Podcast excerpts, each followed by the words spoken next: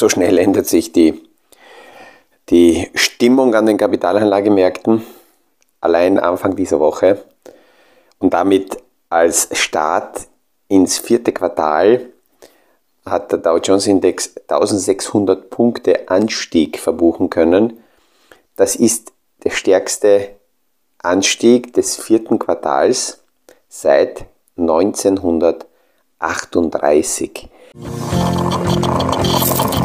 Aus dem Kaffeesatz, der Podcast von AL und E Consulting. Aktuelle Kapitalmarkt- und Wirtschaftsfragen verständlich erklärt mit Scholt Janosch.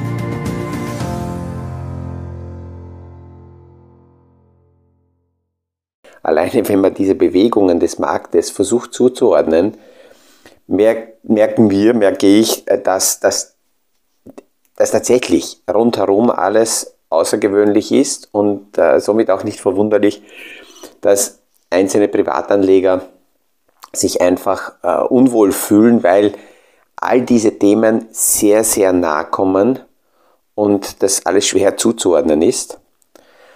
Am Freitag werden äh, Arbeitsmarktdaten in Amerika rauskommen und die sind immer wieder wichtig, weil ähm, die amerikanische Notenbank eigentlich erwartet und sehen will, dass die Wirtschaft deutlich abkühlt und dadurch die Arbeitslosigkeit nach oben geht. Sollte das nicht passieren und sollten die Arbeitsmarktdaten am Freitag wieder sehr stark sein, sprich niedrige Arbeitslosigkeit, ja, dann könnte diese Dynamik wieder schnell vorbei sein, weil niedrige Arbeitslosigkeit ein Zeichen ist, dass die Inflation weiter hoch bleibt. Das ist eigentlich in sich Bewährs, dass der Kapitalmarkt darauf wartet, dass endlich die Arbeitslosigkeit steigt, dass endlich die Unternehmen äh, Schwäche zeigen. Aber das hat alles eben mit dem inflationären Hintergrund zu tun und dass die Notenbanken so stark die Inflation hier im Fokus haben. Es gibt im Hintergrund schon einige Zahlen, die vordeutende Indikatoren sind und nicht rückblickende Zahlen. Nur die kommen halt zeitlich verzögert bei uns in der Wirtschaft, also im Leben an.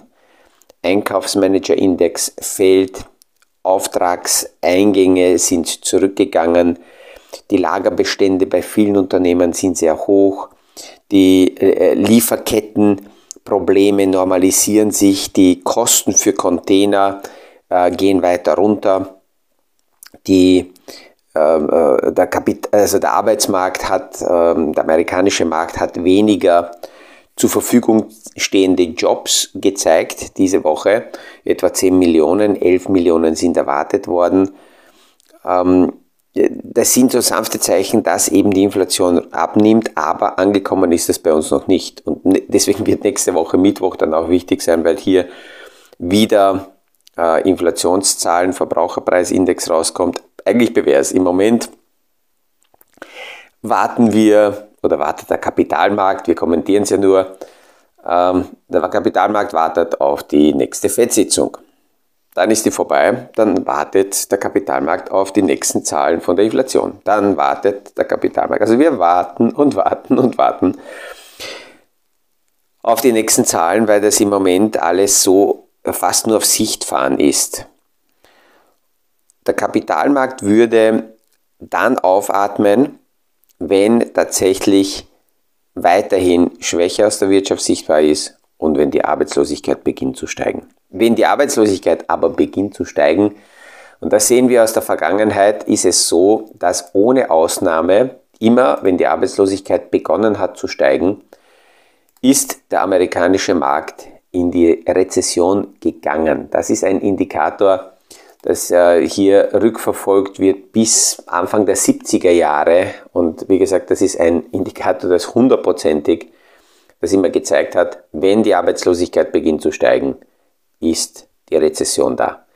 Die Frage ist dann natürlich, wie stark ist die Rezession? Die muss nicht unbedingt sehr heftig sein, es kann sehr kurz sein, so wie 2020, ein Quartal, aber es kann eine längere Rezession auch sein, so wie 2008, 2009, da war es ähm, naja, mm, sechs Quartale hintereinander, eineinhalb Jahre lang. Auch die Wohnungsnachfrage sinkt und das sind alles Indikatoren, die eher zeigen, dass eben die Inflation zurückfallen äh, könnte. Damit wir auch unterhalten werden, ähm, ist der Elon Musk ja wieder in der Auslage, weil er jetzt doch entschieden hat, dass er Twitter kauft.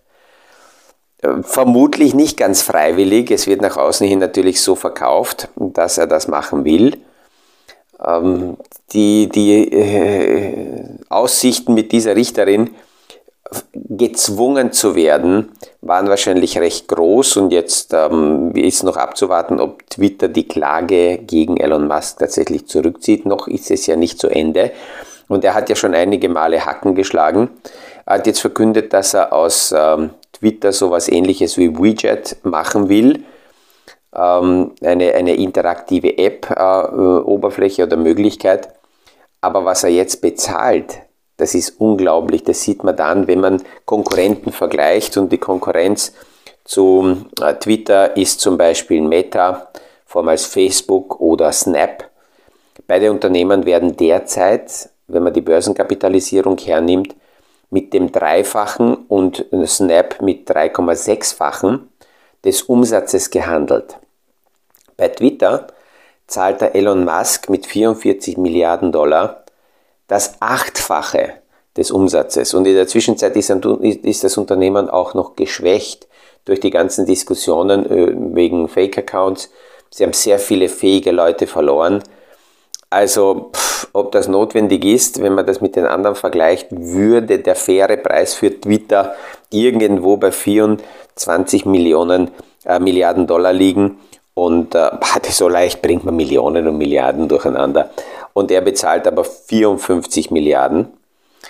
Ähm, es gibt einige, die natürlich in, die, in, in seinem Windschatten und in dieser ganzen Diskussion, wenn das jetzt so tatsächlich passieren würde, schon ganz gut verdient haben.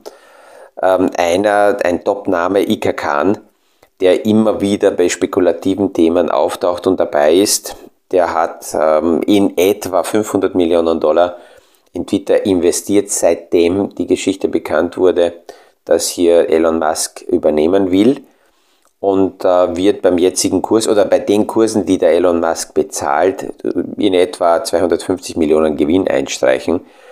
Und da gibt es einige große Fondsmanager dahinter noch, die groß spekuliert haben, die Shaw und Dan Löb und das sind einige Namen, die also hier sich freuen, wahrscheinlich den Musk zum Abendessen einladen, weil seine, seine Aktivitäten die ähm, ja ganz gut belohnt haben.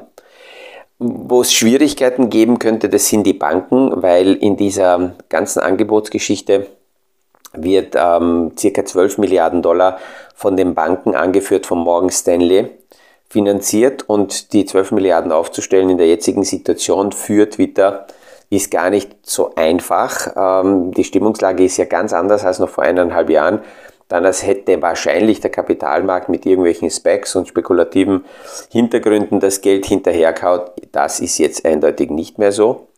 Und Elon Musk selbst muss 31 Milliarden aufstellen. Ähm, Elon Musk und Freunde. Ähm, er hat zwar einige gewichtige Freunde, zumindest geldseitig, und ob die jetzt noch immer mitgehen, das wird sich noch rausstellen. Aber es ist immer wieder faszinierend, was der für äh, eine Show abzieht, auch wenn man jetzt sagt, okay, er kann sich das leisten, aber trotzdem, äh, ein Schnäppchen ist das nicht, was er, was er da jetzt äh, kauft. Was ganz wichtig ist, ist immer wieder die Rahmenbedingungen außen zu, zu betrachten und zu schauen, was ändert sich fundamental, was sind kurzfristige Entwicklungen und muss sich etwas anpassen und machen. Ray Dalio hat ähm, dazu vor kurzem eine gute Aussage getätigt, der hat einfach gesagt auf Englisch, when the facts, facts change, then I change my mind. Wenn also die Rahmenbedingungen sich ändern, dann ändere ich auch meine Meinung. Und das muss nicht täglich passieren, aber deswegen ist wichtig, worüber ich hier immer wieder spreche, aus der Distanz, die Entwicklungen anzuschauen, um, um einfach zu sehen, muss sich großartig äh, irgendetwas ändern äh, nicht aus Panik, nicht auch aus Hektik, sondern äh, fundamental an meinem Portfolio sehe ich klare Entwicklungen oder muss ich eingestehen, dass ich aktuell nichts klar sehe. Und ich muss sagen, dass in der momentanen Situation die meisten großen Analysten, ähm, auch Investmenthäuser, die ich ernst nehme, klar kommunizieren und sagen, im Moment sieht man nicht, wo welche Reise hingehen wird. Also eine hundertprozentige Wette auf irgendetwas zu setzen, ist sehr, sehr riskant. Ich bekomme immer wieder solche Beiträge und Videos zugeschickt von Kunden mit der Frage, was ich davon halte. Und wenn ich mir das dann anhöre und sehe, dass hier sektenartig äh, irgendeine bestimmte Anlagekategorie empfohlen wird als die Rettung, äh, dann, dann äh, muss ich sagen, ja, ich, ich drehe es auch ab, ich höre das gar nicht zu Ende an, weil, ähm, weil ich das nicht ernst nehme. Also diese aggressiven äh, Wetten können möglicherweise ähm, irgendwann einmal auch, auch äh, Glück, Glück haben und dann, dann verkaufen sie sich als die Superstars. Aber solche Entscheidungen auf Glück aufzubauen, ist mir persönlich und in den Portfolios meiner Kunden, die ich betreue, zu wenig. Ähm, äh, Glück ist nicht skalierbar, ich kann das nicht, nicht, nicht wiederholen. Und deswegen äh, würde ich mal meinen, dass in der jetzigen Situation ein sehr, sehr breites Diversifizieren die Lösung ist, eine, eine Vorbereitung auf eine mögliche nächste Welle. Ähm, wir hatten Ausnahmesituationen wie äh, zweites Quartal 2020. Da war klarer sichtbar, wo welche Welle wie stark hingeht. Im Moment haben wir das nicht. Und je breiter ich mein Portfolio aufstelle, umso höher ist die Wahrscheinlichkeit, dass ich dann bei einer nächsten Bewegung mit einem Teil dabei sein kann. Ähm, wenn die, wenn die Portfolios das zulassen, weil, weil, weil die Summe groß genug ist, dann würde ich mich heute damit beschäftigen, zu sehen, welche Industriebereiche, welche Themen, welche Regionen habe ich nicht in meinem Portfolio und die dementsprechend prozentuell richtig gewichtet mit hineinzukaufen, um damit gut aufgestellt zu sein. Ähm, eine Story, die die, die Märkte beschäftigt, ist die, Sache mit Bank of England und eigentlich ist das, was bei der Bank of England passiert ist, das gleiche, was auch bei der Credit Suisse passiert ist. Und ähm, es ist schon interessant, das zu beobachten, wie, wie die Märkte mit diesen Sachen umgehen.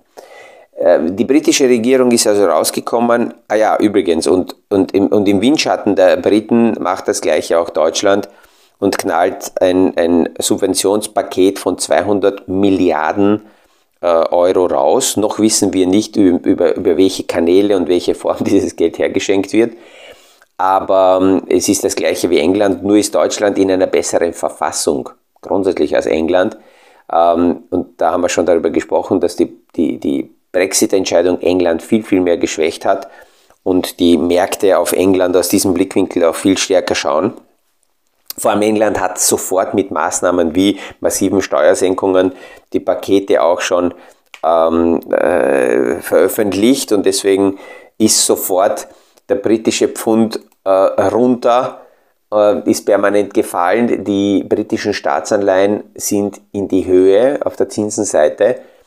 Es ist nichts anderes, wie dass die Risikoaufschläge äh, hochgegangen sind, weil der Kapitalmarkt gesagt hat, wir glauben euch das nicht. Und dass es hier im Hintergrund zu Verwerfungen auch an den sogenannten Repo-Märkten gekommen ist, das sind die kurz, sehr kurzfristigen Liquiditätsversorgungen zwischen den einzelnen Instituten. Das, das mag so im Hintergrund eine, eine, eine, eine Geschichte sein.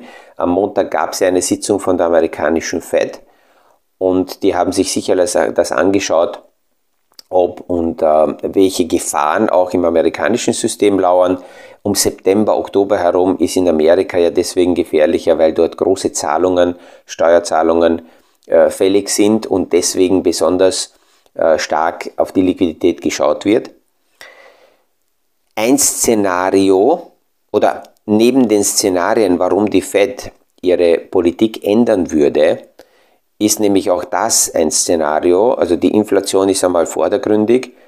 Wenn die Inflation zurückkommt, ändert die Fed ihre Politik. Derzeit wird damit kalkuliert, dass die Inflation, und darauf ist die Aktivität der Fed ausgerichtet, 24 wieder deutlich dorthin zurückkommt, wo sie es haben wollen. Wenn der Immobilienmarkt deutliche Schwächen zeigt, könnte die Fed reagieren. Das ist für Zeithorizont so ungefähr 2023 eingepreist oder, oder so ist die Kommunikation ausgerichtet. Und die amerikanische Notenbank würde vermutlich sehr schnell agieren, ähnlich wie die Bank of England, wenn das Vertrauen zwischen großen institutionellen ähm, in, äh, äh, Häusern in, in der Finanzindustrie brechen würde, ähnlich wie 2008, wo die Banken untereinander sich kein Geld mehr verliehen haben, weil sie sich nicht, nicht vertraut haben, weil keiner gewusst hat, wo sind die, die problematischen Papiere von Lehman Brothers drinnen. Also das sind drei Faktoren. Ähm, wenn, wenn das passieren würde, dann würde die FED hier eingreifen. Und wie jetzt am Montag diese Sitzung war, äh, gab es da so einige Foren, wo Leute dann rausgekommen sind und gesagt haben, ja, da wird hinter, hinter dem Vorhang äh, wieder gemauschelt und die Reichen retten äh, die Reichen und wo ich dann immer die Frage stelle, okay, wenn du so schlau bist und das weißt, was, abgesehen davon, dass du jammerst, wie nutzt du das? Wie nutzt du dieses Wissen? Äh, nur, nur nörgeln und jammern und immer erzählen, dass du ein Opfer bist, ist mir persönlich einfach zu wenig. Ähm, äh, die Frage ist, wenn du es weißt, wenn du das so, wenn du so schlau bist, ja, pff, warum nutzt du dieses Wissen dann nicht? Wo, wo spiegelt sich das in, in deinem ähm, Portfolio wieder, dass dann daraus dementsprechende ähm, Leistungen setzen kannst und Schritte? Das sind dann immer so diese, diese Ausreden und die ewigen Nörgler. Ich treffe mich mit denen auch immer wieder oder unterhalte mich mit jemandem und mit den ersten paar Sätzen weiß man schon, okay, in welchem geistigen Milieu äh, ist diese Person und wie sehr zieht sie sich selber runter und andere mit. Ähm, vor ein paar Tagen ist mir ein, ein äh, sehr guter Film wieder mal in die Hand gefallen, kann ich jedem nur empfehlen. Ähm, Coach Carter mit äh, Samuel Jackson. Ähm, und da ist, es ist ein Basketballfilm, es ist eine sehr äh, gute Aussage drinnen, wo zusammengefasst äh, das darauf hinkommt, dass sehr viele Menschen nicht davor Angst haben, irgendwo im Dunkeln zu stehen, ähm, sondern sie haben davor Angst, im Scheinwerferlicht zu stehen und Ergebnisse zu produzieren. Und das ist für die Jammerer immer wieder ganz wichtig, weil die äh, sich selbst nur in die Ecke jammern und äh, keine Resultate erbringen. Und immer wenn jemand mir irgendwie aufzeigt und sagt, ja, das ist das Problem und das ist das Problem, und stelle immer nur die Frage, okay, was ist die Lösung? Was ist deine Idee? Nur als, als, als äh, Nörgler alles permanent zu zerlegen und alles immer äh, schlecht zu reden, das ist recht einfach. Ich hätte gern gewusst, was ist dein Vorschlag? Natürlich, wenn man so mit einem Vorschlag rauskommt, dann kann es sein, dass, dass nach einer gewissen Zeit dieser Vorschlag sich als, ja, ähm, als Fehler herausstellt oder dass man damit nicht Erfolg hat, sondern scheitert. Okay, naja, dann kann man äh, die, die Meinung ändern und dann kann man seine, seine Aktivitäten ändern und dann geht es einfach weiter. Ich habe eines gesehen, gute Investoren sind Optimisten, weil sie Lösungen suchen, weil sie Perspektiven suchen. Äh, sie sind keine Spekulanten. In vielen Fällen sind sie auch Realisten, weil sie einfach die Fakten sich anschauen und, ähm, und, und, und nach Lösungen suchen und sagen, okay, das sind die Fakten, wie geht's weiter, was dann, was ist das nächste? Die ganzen Crash-Propheten äh, sind alle keine Optimisten und die nörgeln permanent nur, können aber keine deutliche Lösung aufzeigen, wie es denn überhaupt weitergehen kann. Das ist auch die Geschichte mit der Inflation. Wenn jetzt Deutschland 200 Milliarden beschlossen hat und äh, sagt, okay, die 200 Milliarden äh, schütten wir in den Markt hinein, schenken es den Menschen, das wird die Inflation anheizen. Es ist die Frage, ob es möglich wäre, diese 200 Milliarden anders äh, so in den Markt hineinzubringen, dass das nicht die Inflation antreibt. Und das kann damit funktionieren, wenn man hergeht und solche Maßnahmen unterstützt, die nicht kurzfristig den Menschen ähm, das Gefühl geben, sie bekommen jetzt Kaufkraft, nein, sondern Maßnahmen unterstützt, die Mehrwert produzieren, die dazu führen, dass die Produktivitätssteigerung, dass ein Nutzen generiert wird mit diesem Geld, dass die Transformation in der Energiewende unterstützt wird, dass die Menschen sich verändern müssen und nicht nur da liegen und sagen, naja, pff, ähm, ich, ich äh, bekomme jetzt Geld, jetzt kann ich mir was kaufen und fertig. Kurzfristig ist das Kaufkraft erhöhend, aber langfristig ist das Kaufkraft vernichtend. Ähm, die erste Maßnahme sollte sein, dass man Unternehmen anzieht, Maßnahmen fördert, damit es interessanter und besser ist für Unternehmen herzukommen ins Land und das unternehmerische Denken gefördert wird, dass mehr Kapital herkommt. Wohlhabende brauchen keine Unterstützung. Das Interessante ist, das große Kapital will die Inflation nicht, will die Unterstützungen nicht und die profitieren sogar durch ihre Portfolios von der Inflation, weil die viel, viel mehr sachwertlastig sind. Das kleine Kapital, die Kleinanleger, die wollen Gelddruckmaßnahmen, die wollen in Wahrheit Inflation, obwohl sie von der Inflation viel, viel stärker betroffen sind. Und das passiert immer wieder deswegen, weil sie die Zusammenhänge gar nicht kennen. Ich würde also bestimmten Gruppen einfach nur helfen, solchen Gruppen, die Mehrwert produzieren, solchen Gruppen, die für die Gesellschaft wichtig sind. Nehmen wir nur her, Ärzte, äh, Krankenschwestern, ähm, nicht die Hedgefondsmanager, sondern solche Jobs, solche Handwerk, äh, Handwerker, die für uns ganz, ganz wichtig sind, die würde ich speziell noch mehr den Bäcker unterstützen, die tagtäglich für uns wichtig sind, weil wenn wir das nicht machen und durch die Inflation sie in ihrem Job gefährdet sind, werden sie verschwinden und dann werden wir als Gesellschaft sogar später bereit sein, viel, viel mehr dafür zu bezahlen, was wir jetzt kurzfristig sogar äh, machen könnten.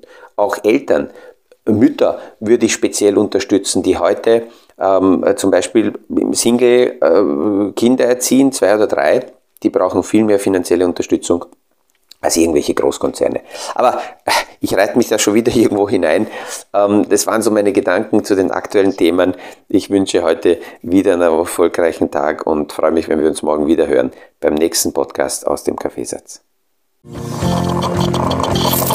Das war aus dem Kaffeesatz, der Podcast von AL und E Consulting zu aktuellen Kapitalmarkt- und Wirtschaftsfragen, verständlich erklärt mit Scholt Janosch. Aktuelle Fragen, Rückmeldungen und Anmeldungen zum nächsten Kapitalmarkt-Talk findet ihr auf unserer Homepage www.aleconsulting.at.